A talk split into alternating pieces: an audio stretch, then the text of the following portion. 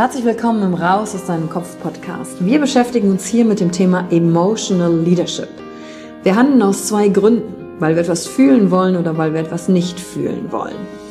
Und deswegen gucken wir uns im Leadership drei Säulen an, weil Emotionen sind häufig für viele Menschen noch so ein sehr ungreifbares Thema. Die erste Säule ist die Wissenschaft. Wir gucken uns an, was passiert mit den Emotionen im Körper, was wollen sie uns sagen, welche Bedürfnisse erfüllen sie uns und was passiert dann vor allen Dingen auch im Gehirn. Jetzt kommt die zweite wichtige Säule, das Ich. Wie ist es für dich persönlich? Leadership ist persönlich. Es gibt nicht das, es gibt dich und wie du die Dinge siehst und fühlst und was zu dir passt. Denn jede und jeder ist einzigartig. Und die dritte Säule, es wird ja auch um Social Skills gehen. Wie gehen wir miteinander um? Verhalten, Kommunikationsskills, Führungsskills, Speaking Skills. Also alles um das Wir, das Miteinander zu stärken. Und dazu gibt es eigene Folgen mit persönlichen Erfahrungen von mir und ich schaue aber auch anderen Menschen in ihren Kopf durch Interviews, um zu gucken, wie sie die Thematik für sich gemeistert haben. Und du bist hier richtig, wenn du dir selbst auf die Schliche kommen willst. Wenn du die Kraft deiner Emotionen für dich und nicht gegen dich nutzen möchtest. Und wenn du vielleicht so ein Gefühl hast von, da gibt's noch mehr für dich in dieser Welt. Egal, ob du Führungskraft bist oder nicht. Denn am Ende führen wir immer, unabhängig vom Titel. Emotional Leadership. Discover Emotions, the key to your energy. Herzlich willkommen im Raus aus deinem Kopf Podcast. Wir beschäftigen uns hier mit dem Thema Emotional Leadership. Wir handeln aus zwei Gründen, weil wir etwas fühlen wollen oder weil wir etwas nicht fühlen wollen. Und deswegen gucken wir uns im Leadership drei Säulen an, weil Emotionen sind häufig für viele Menschen noch so ein sehr ungreifbares Thema. Die erste Säule ist die Wissenschaft. Wir gucken uns an, was passiert mit den Emotionen im Körper, was wollen sie uns sagen, welche Bedürfnisse erfüllen sie uns und was passiert dann vor allen Dingen auch im Gehirn. Und jetzt kommt die zweite wichtige Säule, das Ich. Wie ist es für dich persönlich? Leadership ist persönlich. Es gibt nicht das, es gibt dich und wie du die Dinge siehst und fühlst und was zu dir passt. Denn jede und jeder ist einzigartig. Und die dritte Säule, es wird ja auch um Social Skills gehen. Wie gehen wir miteinander um? Verhalten, Kommunikationsskills, Führungsskills, Speaking Skills. Also alles um das Wir, das Miteinander zu stärken. Und dazu gibt es eigene Folgen mit persönlichen Erfahrungen von mir und ich schaue aber auch anderen Menschen in ihren Kopf durch Interviews, um zu gucken, wie sie die Thematik für sich gemeistert haben. Und du bist hier richtig, wenn du dir selbst auf die Schliche kommen willst. Wenn du die Kraft deiner Emotionen für dich und nicht gegen dich nutzen möchtest. Und wenn du vielleicht so ein Gefühl hast von, da gibt's noch mehr für dich in dieser Welt. Egal, ob du Führungskraft bist oder nicht. Denn am Ende führen wir immer, unabhängig vom Titel. Emotional Leadership. Discover Emotions, the key to your energy. Herzlich willkommen zur heutigen Folge und ich habe eine ganz wundervolle Interviewpartnerin. Sie ist nicht nur eine Freundin, sondern eine Geschäftspartnerin und wir beide arbeiten Hand in Hand miteinander, denn ich habe die liebe Eva Schofs zu Gast und sie ist Therapeutin spezialisiert auf die Arbeit mit Kinder- und Jugendarbeit und sie kann auf 20 Jahre Therapie und Psychiatriepraxis, klinische Arbeit zurückgreifen, ist EMDR ausgebildet, ist Traumatherapeutin, bildet darin auch Menschen aus und kommt ursprünglich aus dem Gestalten und der Kunst, denn das ist auch eine Therapieform. Und Eva kann ich anrufen und fragen, sag mal, ich habe da mal eine Frage, weil wir beide uns die Hände reichen wollen, um Coaching besser und sicherer zu machen, eine Hilfestellung für Coaches auch zu geben. Wo ist die Grenze erreicht? Und Eva möchte natürlich aber auch andersrum ähm, die Therapeuten näher mit den Coaches in den Zusammenhang bringen. Denn es gibt genug zu tun, das stellen wir immer wieder in privaten Gesprächen fest.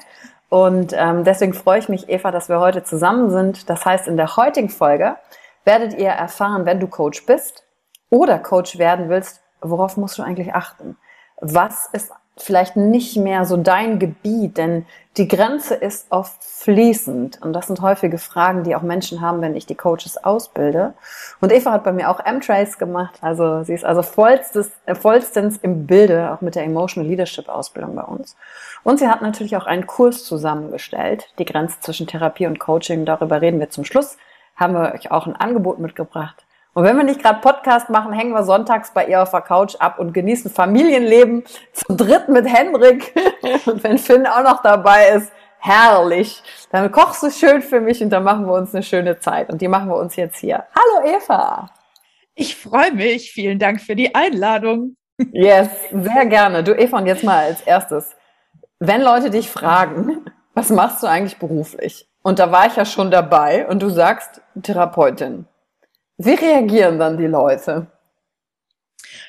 Meistens äh, gibt es drei Gruppen, die reagieren. Die ersten laufen weg und haben äh, definitiv sehr deutlich keine Lust, mit mir zu reden, weil sie Angst haben, ich äh, würde analysieren.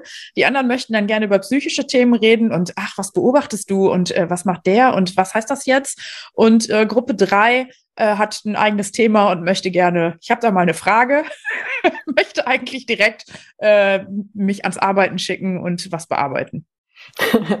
ja, und ich kann, glaube ich, äh, sagen, das macht keinen Sinn. Bucht euch lieber einen Termin bei der Eva und fragt sie nicht mal so nebenbei. Denn irgendwann ist auch mal Feierabend. Aber weißt du, eine der Hauptpunkte, und deswegen sind wir heute zusammen, ist, du hast mal zu mir gesagt, Yvonne, ich habe eine Warteliste, weil Eva hat eine Praxis in Emmerich, ähm, schon seit über neun Jahren mit einem wundervollen Team. Und sie, du hast zu mir gesagt, Yvonne, ich habe eine Warteliste ähm, für die Kinder und Jugendlichen ah, die geht irgendwie anderthalb Jahre. Ich brauche mehr gute Coaches, weil ich will hier nur die harten Fälle haben. Und die anderen würde ich gerne an Coaches abgeben, wo ich weiß, die sind in guten Händen. Was macht für dich einen guten Coach aus und worauf ist für einen Coach aus deiner Sicht zu achten? Ich befürchte, da gibt es nicht ein Wort, was das alles umschreibt. Es gibt unterschiedliche Themen. Also ähm, für mich ist wichtig, dass ähm, also erstens einmal helfen im Vordergrund steht. Das heißt, ich mache Coaching nicht, um äh, für mich erfolgreich zu sein, natürlich auch, aber hauptsächlich geht es darum, andere Menschen zu helfen und zu unterstützen. Ähm, es kommt auf eine gute Ausbildung an und vor allem den Rahmen halten können. Das heißt, die Thematik, die da auf mich zukommt und die ich angehe, ähm, dass ich die halten kann. Authentizität, Selbstbewusstsein ähm, und jemand, der weiß, ähm, also der ehrlich zu sich ist und der sich traut, Fragen zu stellen, wenn, äh, wenn er gerade nicht weiter weiß. Ähm, denn an die Situation kommen wir ja nun alle im, im Laufe unserer Arbeit, wenn wir mit Menschen arbeiten. Ähm, da geht es um Schicksale und da geht es um krasse Herausforderungen und äh, unglaubliche Ereignisse. Es wird immer Momente geben, in denen Unsicherheit aufkommt. Und wichtig ist mir, dass jemand dann weiß, wie zu reagieren ist. Es muss keiner alles wissen, aber ich muss wissen, wo ich Infos herbekomme und ich muss wissen, wie ich handlungsfähig bleibe und ähm, Verantwortung ähm, in jeder Minute übernehme. Und das ist für mich wichtig als äh, Coach und auch natürlich als Therapeut. Ich finde, da gelten so ein bisschen ähnliche Richtlinien. Hm. Ähm, Eva, magst du mir mal sagen, warum du dich der Thematik gewidmet hast? Also warum dein Herz sozusagen dafür schlägt, zu sagen, ich mache mit Schofsartig Coaches großartig. Wo kommt dieser Antrieb her? Was ist da deine Motivation? Ähm, Im Rahmen von Persönlichkeitsentwicklung bin ich einfach so interessanten Menschen über den Weg gelaufen. Vielleicht gehört es auch dazu. Und habe irgendwie gedacht, Mensch, das ist nochmal ähm, ein Arbeitsfeld, was wir als Therapeuten gar nicht sehen. Ne? Also wo, wo so viele Coaches und Menschen unterwegs sind, ähm, die Lust haben, andere zu unterstützen und wirklich ja grandiose Ideen und wirklich äh, unfassbar gute Arbeit machen. Und ähm, ich erlebe unter den Kollegen als Psychotherapeuten immer, dass die Not ganz groß ist. Ähm, es ist viel zu viel zu tun. Und da ist eine Riesengruppe die steht parat und die kann fantastische Sachen. Und die beziehen wir nicht mit ein. Und das finde ich ist einfach nicht wirtschaftlich, denn das deutsche Krankensystem ist völlig überlastet. Es gibt so viele psychisch belastete Menschen. Und äh, warum also ich bin dann einfach, dass ich denke, lass uns doch clever denken. Wir tun uns einfach zusammen und können irgendwie das Dreifache an, an Thematiken behandeln. Das ist doch super. und äh, also irgendwie habe ich da einen Weg gesehen und ähm, habe mich auch einfach durch ganz viele Menschen inspiriert gefühlt. Ähm, vielleicht sind Therapeuten auch manchmal schon auch nicht so einfach. Wie meinst du das jetzt? Weil ich glaube, beim Wort Therapeut, da kommen direkt super viele so Klischeebilder in den Kopf die ja logischerweise aber auch von irgendwer kommen. Ne? Der Therapeut der hat ja selber ein, eine Psyche, wie die Mutter sagen würde. Ne?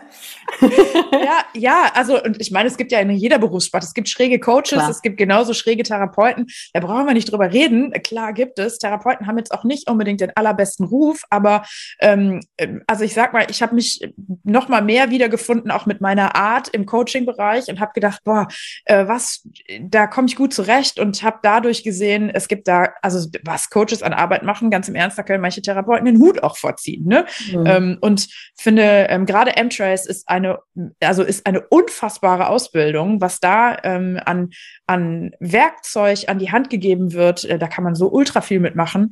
Ähm, aber es bringt natürlich auch genauso Risiken äh, mit sich, für die man gut gewappnet sein muss. Und ähm, ich habe da irgendwie Potenzial gesehen und habe gedacht, boah, irgendwie muss doch hier mal jemand irgendwie diese Lücke schließen und diese Gruppen versuchen zu verbinden. Ja, die Lücke gibt's. Brückenbauer, ja. wie du bist, wir reichen die Hände. Und äh, dafür braucht es natürlich aber ein gewisses Mindset, ne? Nicht im Mangel denken, so von wegen, äh, ich will jetzt aber, dann nehmen die mir, keine Ahnung, Patienten, Klienten, äh, wie auch immer weg. Ähm, sondern zu sagen, ah, okay, weil ich glaube, dass am Ende des Tages wir damit gesellschaftlich einen großen positiven Impact in der Gemeinschaft haben können. Jeder im Einsatz mit seiner Stärke, weil es gibt ja zum Beispiel für mich einen Grund, warum ich keine Therapeutin bin im klassischen Sinne, weil ich mag halt auch den Business-Ansatz. Ich mag dieses, du kannst auch vorangehen, du kannst Dinge selber kreieren.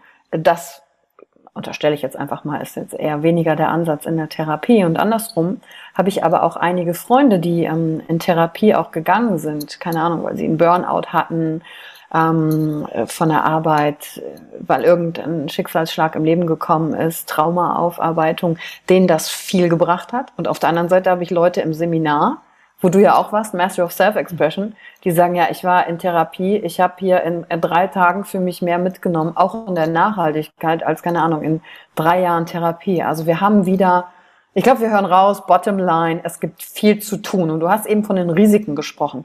Was für Risiken gibt es denn für Coaches? Worauf ist denn zu achten? Weil du hast ja den Kurs entwickelt, die Grenze zwischen Therapie und Coaching. Am Ende werden wir auch noch ein bisschen was darüber sagen. Aber was sind denn für dich so Risiken? Worauf darf ein guter Coach denn achten, um zu sagen, oh, hier äh, gebe ich mal ab oder hier frage ich nach Hilfe?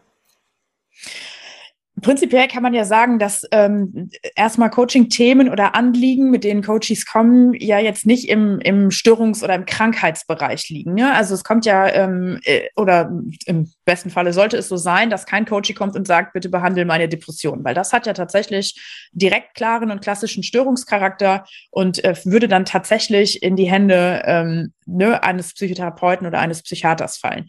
Ähm, aber die die Anliegen, beispielsweise es läuft im Job nicht gut oder ich habe irgendwo eine Blockade oder ich merke selber, ich stehe mir im Weg, ich komme nicht weiter. Es gibt Themen, die mich immer wieder einholen und ähm, ne, wo ich, wo ich irgendwie noch keine Klarheit drauf habe. Ähm, letztendlich liegt dem allen unsere Vergangenheit zugrunde. Und ja. das bedeutet, es hat meistens was damit zu tun, dass irgendwas früher passiert ist. Es ist ein Symptom im Hier und Jetzt. Und äh, was da drunter liegt, das ist auch für mich als Therapeutin nicht immer im ersten Moment offensichtlich. Das heißt, ich mache natürlich eine klare Anamnese und Frage, aber es kann manchmal sein, dass ähm, unter einem eher lapidar klingenden Thema, wo man denkt, ach ja, großartig, das ist ja ein super Coaching-Thema, da können wir easy dran arbeiten, ähm, huch, zack, kommt man irgendwie in alte Erfahrungen und hängt gegebenenfalls, und das weiß man ja vorher nicht, in der Traumatisierung oder, ähm, ne, also tatsächlich kann es ja auch sein, dass Menschen dann Retraumatisierungen erleben, einfach wenn sie an Erinnerungen kommen, die sie vorher gar nicht so klar auf dem Schirm hatten. Und dann kann man einfach ähm, durch Tiefgehen eine Destabilisierung aktivieren, die man auch wieder auffangen können muss. Und mhm. ähm, als Therapeut, also lernt man das in Anteilen, sag ich mal zumindest, aber man hat einfach durch ganz viel Praxiserfahrung, ähm, ist man dem, also ich möchte behaupten, mindestens äh, mehrmals in der Woche ausgesetzt. Und das bringt natürlich einfach eine Routine mit sich, aber als Coach ähm, habe ich die nicht unbedingt ähm, und habe auch weniger vielleicht Also erstmal, weil die Leute natürlich mit, mit einfacheren oder, oder anderen Themen kommen, ähm, bin ich ja erstmal mit einer ganz, ganz anderen Einstellung, ähm, sag ich mal, am Start. Und äh, wenn es dann aber ganz tief geht und wenn dann ganz tiefe Erfahrungen von früher und eventuell Traumatisierungen, Kränkungen da zugrunde liegen, ja, dann kann es ganz schnell ein großes Konstrukt werden, ähm, was nicht so leicht sag ich mal, zu fangen ist. Und dann ist es als Coach wichtig, da weiter den Rahmen halten zu können. Was heißt das konkret, Rahmen halten können? Hast du ein paar Praxisbeispiele? Ja, das heißt, wenn äh, Menschen unfassbar emotional werden, weil ähm, sie also unser Gehirn funktioniert ja so, dass alles, was wir als sehr bedrohlich oder kränkend erleben, schafft unser Gehirn ja dann ähm, zeitweise einfach auch zu verdrängen. Und wenn wir an so Themen ähm, arbeiten, die im Hier und Jetzt gerade für uns wichtig sind, ähm, dann kann es schon mal sein, dass unser Gehirn automatisch dann in alte Erfahrungen zurückgeht, Thema, Themen, die da dranhängen und ähm, wenn dann da eine Information kommt, die ich vorher vergessen hatte und ich bin wieder im Wiedererleben, also das ist ja dann so wie äh, ne, wieder das Bild angucken, Fotoalbum aufmachen oder ne, die, die Erinnerung wird wieder aktiviert. Und es kann sein, wenn da starke Emotionen dranhängen, dass ich mich wieder in dieser Situation befinde, dieselbe Hilflosigkeit. Und in so einem Moment, ähm, wenn ich sehr, sehr emotional reagiere, dann brauche ich natürlich jemanden im Gegenüber, der mir in dem Moment Sicherheit gibt, der mir hilft, aus der Situation wieder rauszukommen, dass das ganze Drama nicht wieder von vorne losgeht. Da kann es sein, dass es Menschen schlecht geht, dass sie das mit nach Hause nehmen. Manchmal geht es um Schuld, um Scham, je nachdem, was, was für Situationen dahinter stecken. Und ähm, dann ist es einfach wichtig, auch wenn Leute suizidal werden oder wenn dann klar wird, oh Gott, es ist gar nicht nur ein Thema jetzt und hier, sondern es zieht sich schon seit den letzten 15 Jahren durchs Leben und wir reden gar nicht über gerade eben ein Tief, wo ich vielleicht ein bisschen down bin, sondern wir reden über eine depressive Episode und das heißt, es ist schon eine richtige Struktur im Leben. Ähm, da ist es dann wichtig zu wissen, okay, oh, was ist zu tun, Klarheit zu bewahren und äh, dann das halten zu können und trotzdem weiter zu begleiten und für maximale Sicherheit zu sorgen. Mhm. Und was dann zu tun ist konkret, das äh, gehst du ja in, im Detail auch in deinem ähm, Online-Programm drauf ein, wie der Rahmen zu stecken ist, wie das Erstgespräch zu führen ist. Kannst du vielleicht ein paar Einblicke geben in, vielleicht hast du nur ein oder zwei Tipps. Ich weiß, es ist ja ein größeres Feld, sonst hättest du nicht einen kompletten Kurs draus gemacht. Das können wir jetzt nicht in dem Podcast hier alles ähm, inkludieren. Aber hast du so zwei, drei Stichpunkte vielleicht, wo du sagst, okay, wenn das passiert, mach das. Oder, und auch, nicht oder und, im Vorgespräch, welche Punkte fragst du alle ab, um zu gucken, passt derjenige eigentlich zu mir? Ist es überhaupt ein Coaching-Thema? Ist es überhaupt äh, doch lieber ein anderes Thema? Also es sind jetzt zwei Bereiche von Fragen, die mhm. ich gestellt habe. Ich würde anfangen mit, äh, was mache ich als erstes? Für mhm. mich ist eine Anamnese das Nonplusultra und das ist die Basis an Informationen. Ähm, Im ganzen Prozess bildet sich wie ein Puzzle in meinem Kopf und das ist der Rahmen sozusagen. Da fange ich auch tatsächlich beim Puzzeln immer mit an. Ähm, das heißt, ich frage tatsächlich von der Geburt an, wie ist die Schwangerschaft gelaufen, über ähm, ne, wie, wie war Geburt, frühkindliche Entwicklung, ähm, wie waren die frühkindlichen Meilensteine, Kindergarten, Grundschule, Sozialkontakte, Bindungsabbrüche? Was waren die schlimmsten Ereignisse in deinem Leben? Also das heißt, ich frage wirklich ne, Schritt für Schritt alles ab bis zum Zeitpunkt jetzt. Wie oft hast du den Job gewechselt? Wie oft ähm, ne, gab es Beziehungsabbruch? Was waren krasse Verluste? Wo auch natürlich, wo waren Erfolge? ich gucke natürlich das auch. Ressourcen frage ich genauso ab, aber ähm, hauptsächlich geht es mir um, was da passiert ist, damit ich ungefähr weiß, über wie viel Erlebtes wir sprechen. Also und in anderen Worten, über wie viel Ballast wir vielleicht auch sprechen, der zusammenhängen kann, der sich immer wieder zeigt. Das heißt, du hörst durch diese Fragen strukturelle Muster raus. Genau, Muster, Belastungen, tiefer liegende Kränkungen, Ereignisse, die noch vielleicht unverarbeitet sein könnten. Also das heißt schon so ein komplettes Konstrukt, auch äh, Krankheiten in der Familie, psychische Störungen in der Familie, was ist vielleicht weitergegeben, was ist durch Eltern angelernt worden, wenn beide Elternteile depressiv waren beispielsweise, dann spielt das eine große Rolle auch auf das Erleben desjenigen. Und ich versuche da wirklich allumfassend so ein richtig gutes Bild zu bekommen, dass ich genau weiß, auf was ich mich einlasse. Ich will wissen, was in dem Sack drin ist. ja, das ist äh, Schritt eins. Okay. Ja. Und äh, was war nochmal deine zweite Frage? Äh, oder ja, der zweite Part? ähm, wenn ich dann in einer Situation ja. bin, zu wissen, was ist jetzt zu tun? Das war die zweite ja. Frage. Und ich denke, warte, bevor du in die einsteigst, ich denke, du wirst ja auch so eine Checkliste haben im Online-Programm, was alles äh, du abfragst an Themenfeldern. Und dann, was sind so Fälle, wo du sagst, jetzt musst du so und so handeln? Also dieses, was ist jetzt zu tun? Also es gibt tatsächlich massenhaft Checklisten in dem ganzen Kurs. Gibt, ich liebe Checklisten und ich finde, damit äh, bekommt man Klarheit. Ne? Kann man sofort anwenden. Ähm, ich weiß nicht ganz genau, oh Gott, was ist jetzt zu tun? Eine Checkliste ist super, denn da muss ich gar nicht groß überlegen. Da liegt, mhm. äh, liegt es schon vor mir und dann ähm, wird für mich auch ein Ergebnis deutlich. Ähm, also zum Beispiel finde ich ganz wichtig, in dem Moment, wo du dir unsicher bist, wie es deinem Klienten geht. Das heißt, ihr, ihr rundet eine Sitzung ab und ähm, es wird gelächelt, aber du hast das Gefühl, es stimmt was nicht. Und es mhm. ist nicht so in Ordnung, wie du denkst bitte thematisieren. Also ich finde Offenheit und ansprechen, das, was man sieht, ist ein Schritt, der immer hilft. Und es ist nicht schlimm, wenn man dann überfordert ist. Das kann man nämlich dann sagen. Äh, zu sagen, hör mal, ich bin mir gar nicht sicher, ob ich damit, dich damit irgendwie vielleicht, ob das doch vielleicht belastender ist, als ich gedacht habe. Ähm, ne, du wirkst jetzt ganz cool, aber ich habe gerade so gedacht, Mensch, ist irgendwie nochmal so, so eine, also ich habe gerade gespürt, dass du da deutlich belastet warst. Ähm, wie geht's dir wirklich? Ne? Ich weiß, wir haben jetzt Ende und ähm, es ist jetzt auch nicht mehr viel Zeit, aber, also das heißt deutlich thematisieren und immer, wenn man ein intuitiv, wenn irgendwas vorbeigeflogen kommt, das genau sagen, ähm, wenn es um Sorgen geht, wie es dem Gegenüber geht. Denn manchmal ist dann, dann ist, äh, ne, Coaches sind ja auch nett. Die wissen, wir haben jetzt nur noch fünf Minuten, dann muss ich hier praktisch raus sein oder dann, dann ist halt auch Ende. Und ähm, na, zumindest ist es in der Therapie ganz oft so. Ich habe meine Patienten darauf antrainiert, dass die wissen, wann, Wann ist Schluss? Wann ist Schluss? Ja, weil ich kann nicht überziehen. Das sprengt meinen Tag. Ne?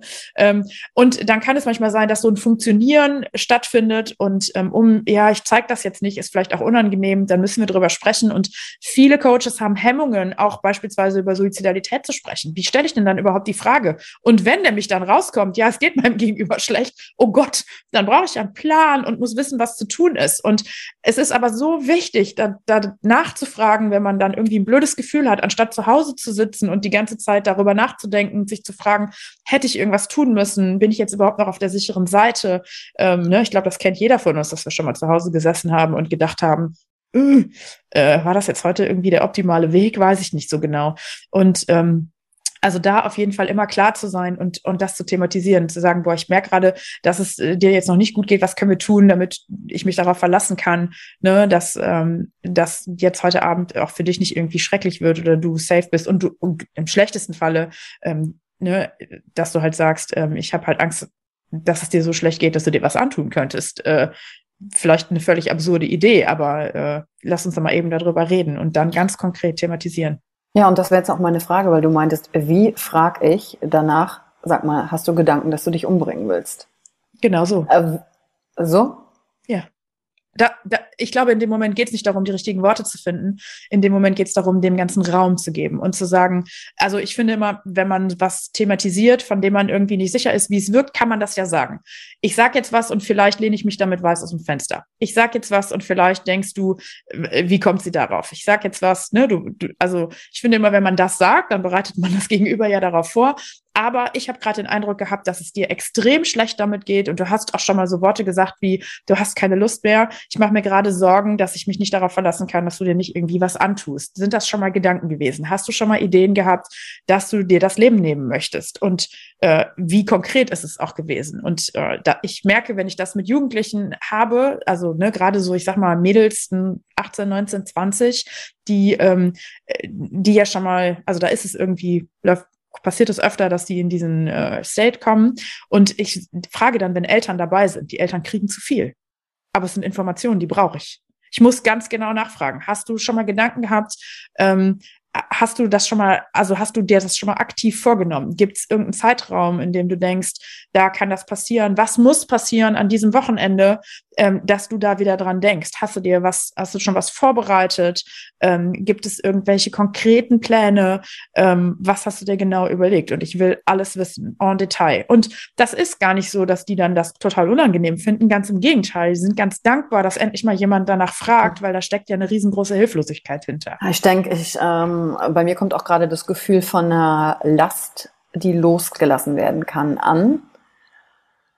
Ähm, weil im Kopf baut sich ja ein Monster zu verschiedenen Themen schneller auf, ähm, als wenn man dann einmal drüber redet und plötzlich ist es so, ja, ach nee, äh, pff, hat sich dann schon wieder aufgelöst, auch dadurch. Ne? Ja, genau. Ist, ja. ja.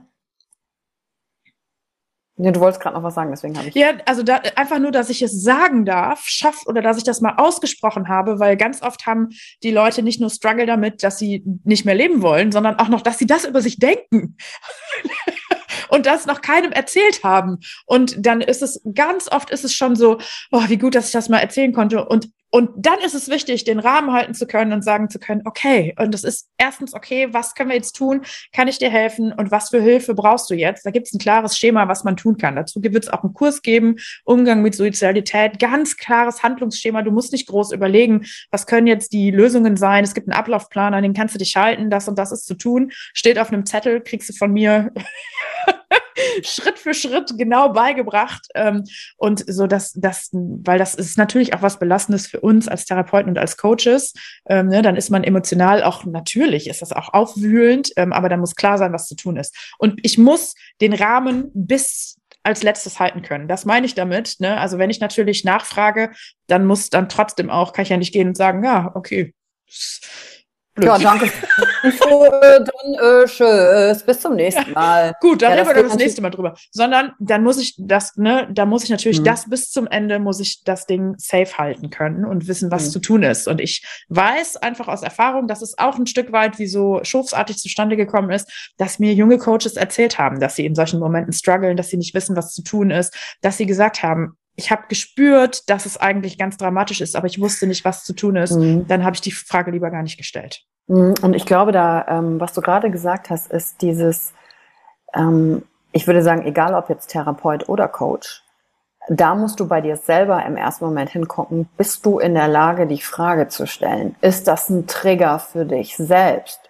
Wovor genau hast du Angst, dass du Rahmen halten kannst? Und dann sind wir nämlich komplett bei dem Thema Verantwortung mit Menschen zu arbeiten und nicht, ach, ich habe mal gerade eine äh, schwere Erfahrung in meinem Leben gelöst, jetzt äh, bringe ich das anderen bei, wie es geht, tada, jetzt bin ich ein mega Coach, sondern Handwerk. Es ist am Ende des Tages ein Handwerk, das zu verstehen und das bedeutet auch, Handwerk an sich selber anzulegen. Mhm. Nicht im Selbstcoaching, sondern zu gucken, okay, wenn es in mir einen Punkt gibt, der mich hindert, so eine Frage zu stellen, muss ich wohl da auch mal näher hinschauen, weil wie viel Rahmen kann ich für mich selber halten und je mehr ich ja wieder an mir akzeptiere, kann ich wieder Rahmen für andere halten.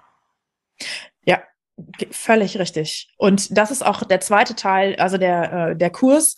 Ähm, die Grenze zwischen Therapie und Coaching ist in zwei Teile aufgeteilt. Es gibt natürlich mhm. den einen Teil, Theo den Theorieteil, ähm, aber es gibt auch den, ähm, den Teil, wo es um eigene Entwicklung geht. Und du musst selber bei dir gucken, ähm, wo sind denn auch deine Grenzen? Wir alle haben unterschiedliche Grenzen und das ist auch okay. Wir alle können unterschiedliche Rahmen halten bis zu einem gewissen Level und das ist völlig in Ordnung. Aber du musst vorher wissen, wo deine Grenze ist und dafür solltest du auf deine Grenzerfahrungen gucken, solltest wissen, wo die Themen gegebenenfalls sind, die noch dich berühren, wo du noch nicht ganz sicher bist, wo noch äh, ne, selber was aufzuarbeiten ist. Ähm, und das ist ja überhaupt kein Ding, aber das musst du vorher wissen. Denn wenn dir das im Prozess passiert, dass du merkst, ah, hier ist übrigens meine Grenze, dann ist das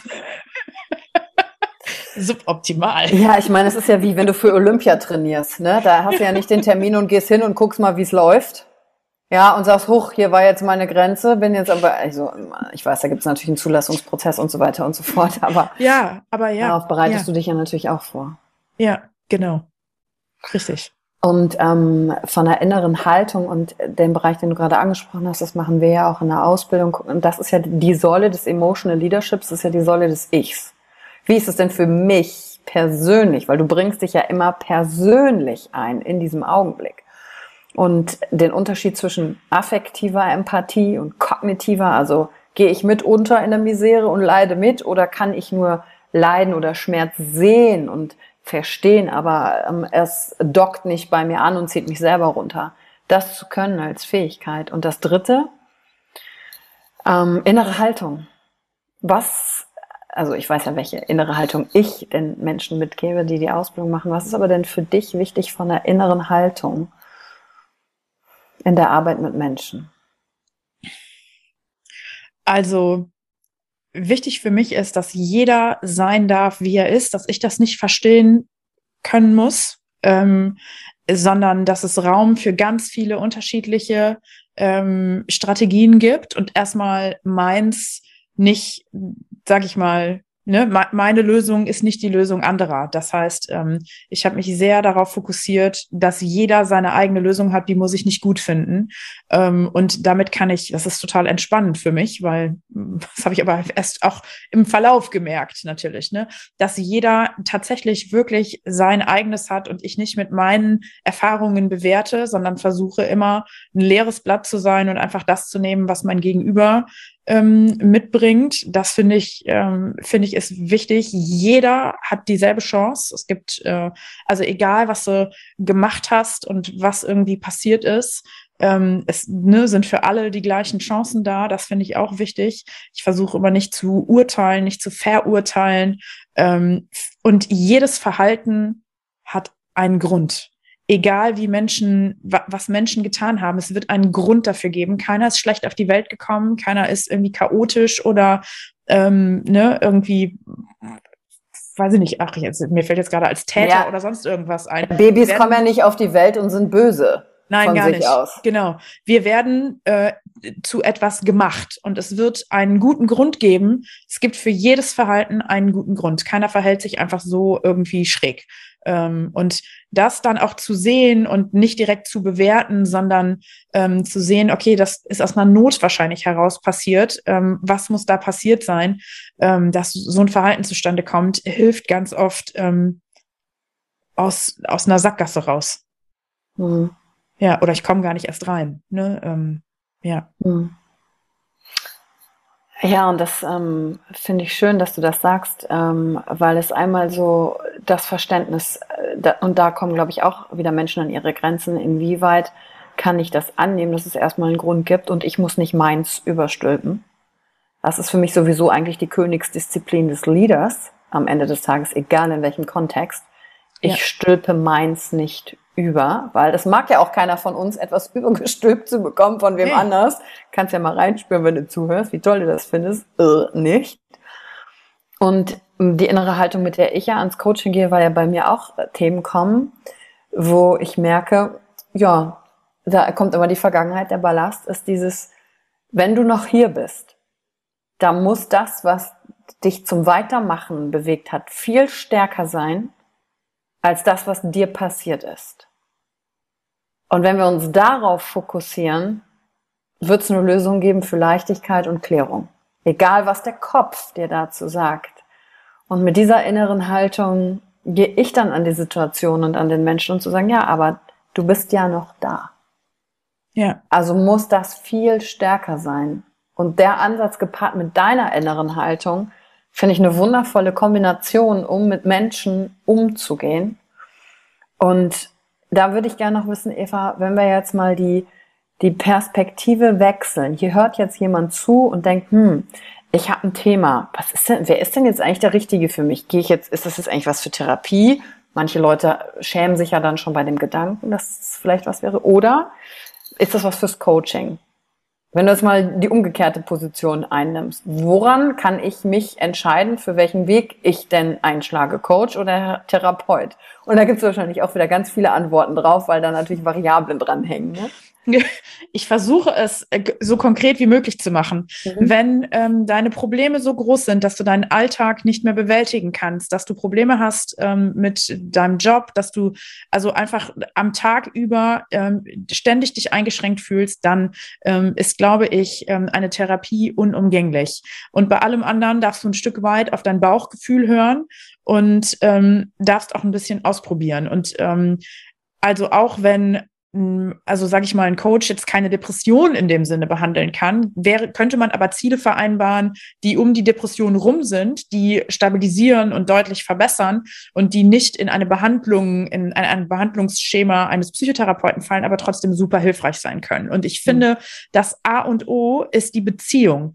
Und ähm, das Problem ist ja leider Gottes, dass wir bei einem Therapeuten, also wenn wir, die haben ja alle Wartelisten, so wie ich. Du kannst jetzt nicht, kannst ja nicht zehn Therapeuten aussuchen, weil du ja erstmal überhaupt keine Erstgespräche kriegst mhm. ähm, und dann sagen, hm, den fand ich jetzt irgendwie am sympathischsten, da stimmt die Beziehung am besten. Mhm. Es ist halt viel leichter, einen Coach zu finden als einen Therapeuten und damit auch leichter, ähm, ne, also letztendlich eine ne gute Beziehung, also jemanden zu finden, mit dem ich mich direkt irgendwie connected fühle. Ne? Das ist bei Therapeuten super schwierig. Ähm, so das und auch gerade wenn du irgendwie sagst, ich habe Angst davor und ich will nicht direkt eine psychische Diagnose bekommen, manche sagen ja auch, ich möchte das erstmal gar nicht in meiner Krankenakte oder in meinem Lebenslauf stehen haben. Mhm. Okay, dann ist ja auch prima. Dann starte doch mit einem Coach, hör auf deine Intuition und ähm, guck, was du was du findest für ein Erstgespräch. Das bedeutet natürlich auch, du musst Geld investieren. Das ist natürlich auch noch ein Riesenunterschied, dass Psychotherapie natürlich krankenkassenfinanziert ist. Ähm, ne, hat aber auch seine Grenzen. Ich glaube, ein Coaching kann kostet zwar Geld, kann aber viel schneller, viel effektiver sein, weil man nicht an die 50 Minuten gebunden ist, weil Terminmanagement ganz anders aussehen kann. Da kann man auch irgendwie weiß ich nicht, äh, ne, sagen, es ist jetzt gerade intensiv, ich brauche äh, drei Wochen hintereinander jeweils zwei Sitzungen, dann kann es sein, dass die Thematik durch ist. Bei mir bekommst du, musst du erstmal äh, mindestens ein Dreivierteljahr auf einen Ersttermin warten, dann hast du drei Ersttermine und dann musst du nochmal ein Jahr auf eine Therapie warten. Ne? Mhm. Dann kannst du besser äh, irgendwie ein bisschen Geld in die Hand nehmen, wenn das zur Verfügung steht natürlich, ne? Und das für dich zur Debatte steht, kannst du das besser so machen. Dann bist du nämlich einfach deutlich schneller da durch. Ja, und es gibt ja auch im Coaching-Preis wieder mal von bis. Ja. Und ähm, zwei Sachen würde ich da gerne noch ergänzen, weil du hast gesagt, ich glaube, Beziehung ist wichtig. Äh, das wissen wir ja, ist sogar ein Wirkfaktor im Coaching für erfolgreiche Coaching und Therapie.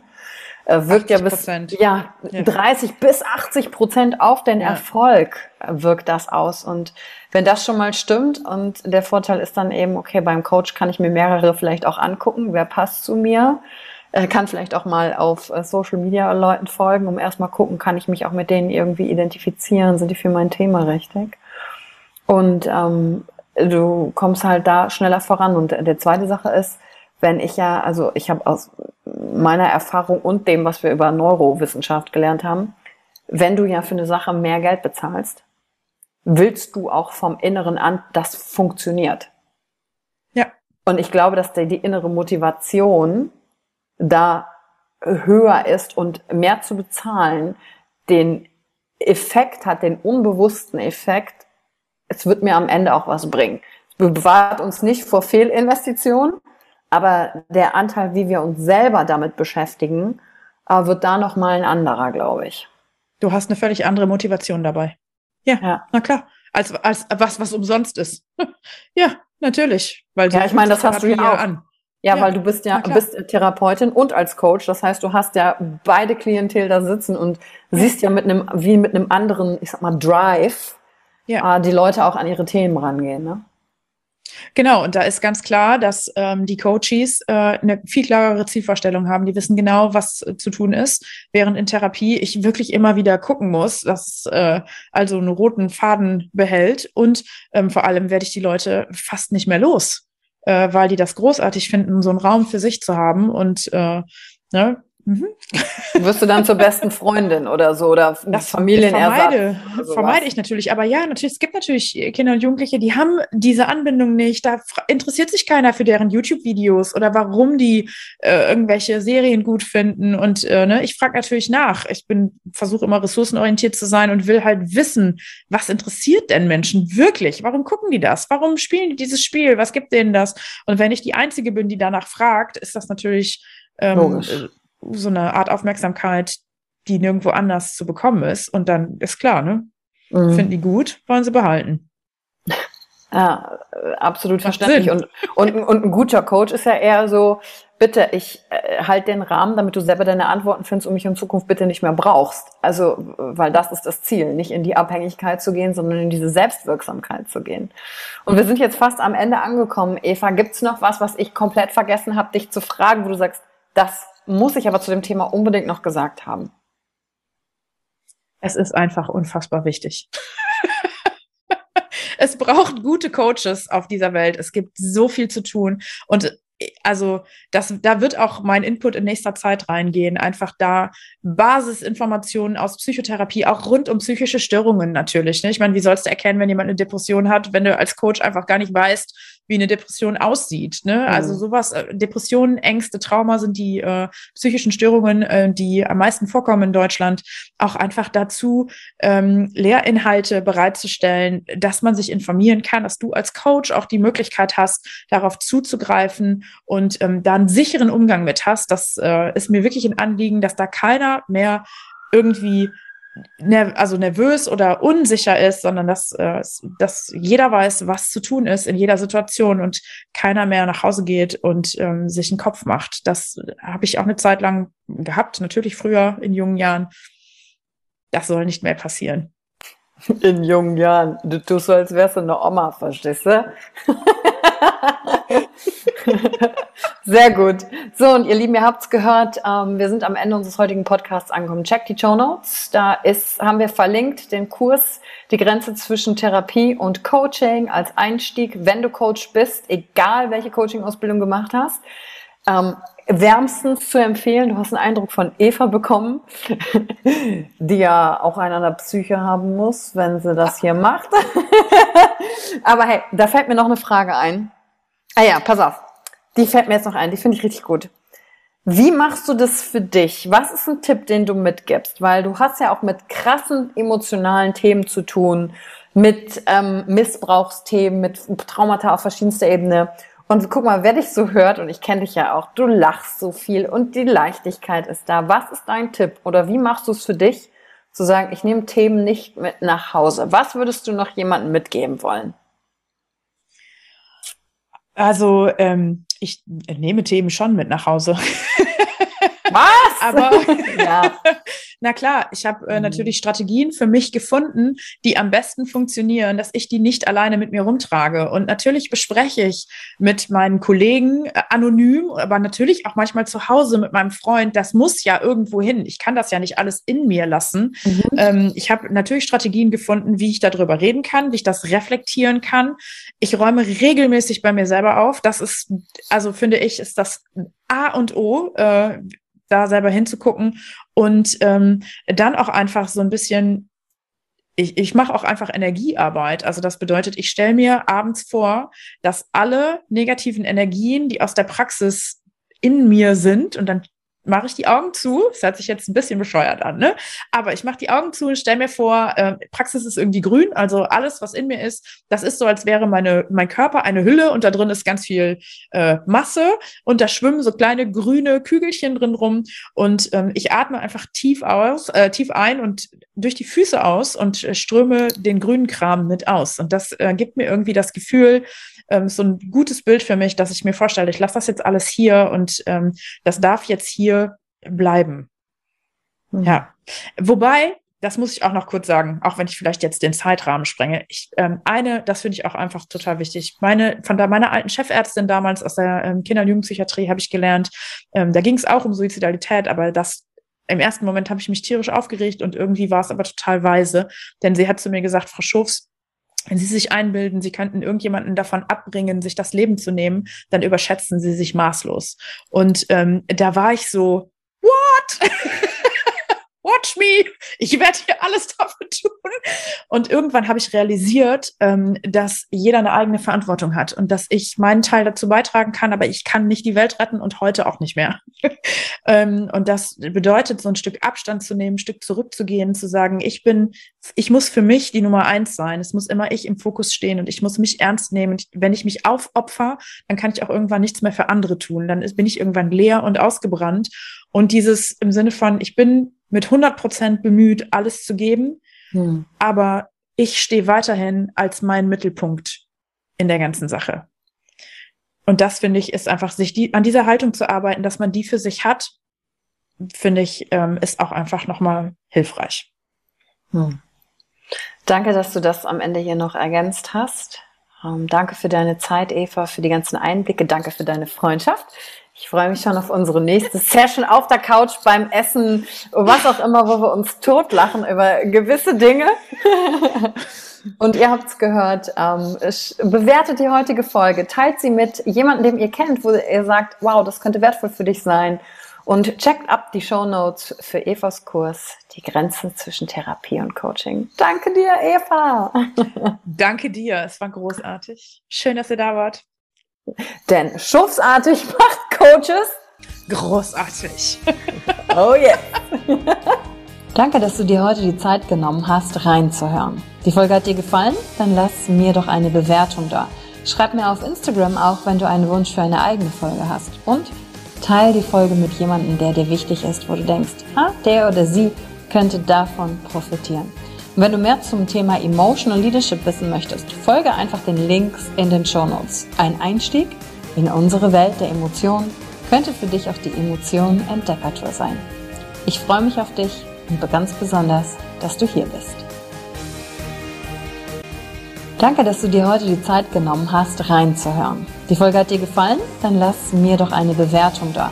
Schreib mir auf Instagram auch, wenn du einen Wunsch für eine eigene Folge hast. Und teile die Folge mit jemandem, der dir wichtig ist, wo du denkst, ah, der oder sie könnte davon profitieren. Und wenn du mehr zum Thema Emotional Leadership wissen möchtest, folge einfach den Links in den Show Notes. Ein Einstieg in unsere Welt der Emotionen könnte für dich auch die Emotion Entdeckertour sein. Ich freue mich auf dich und ganz besonders, dass du hier bist.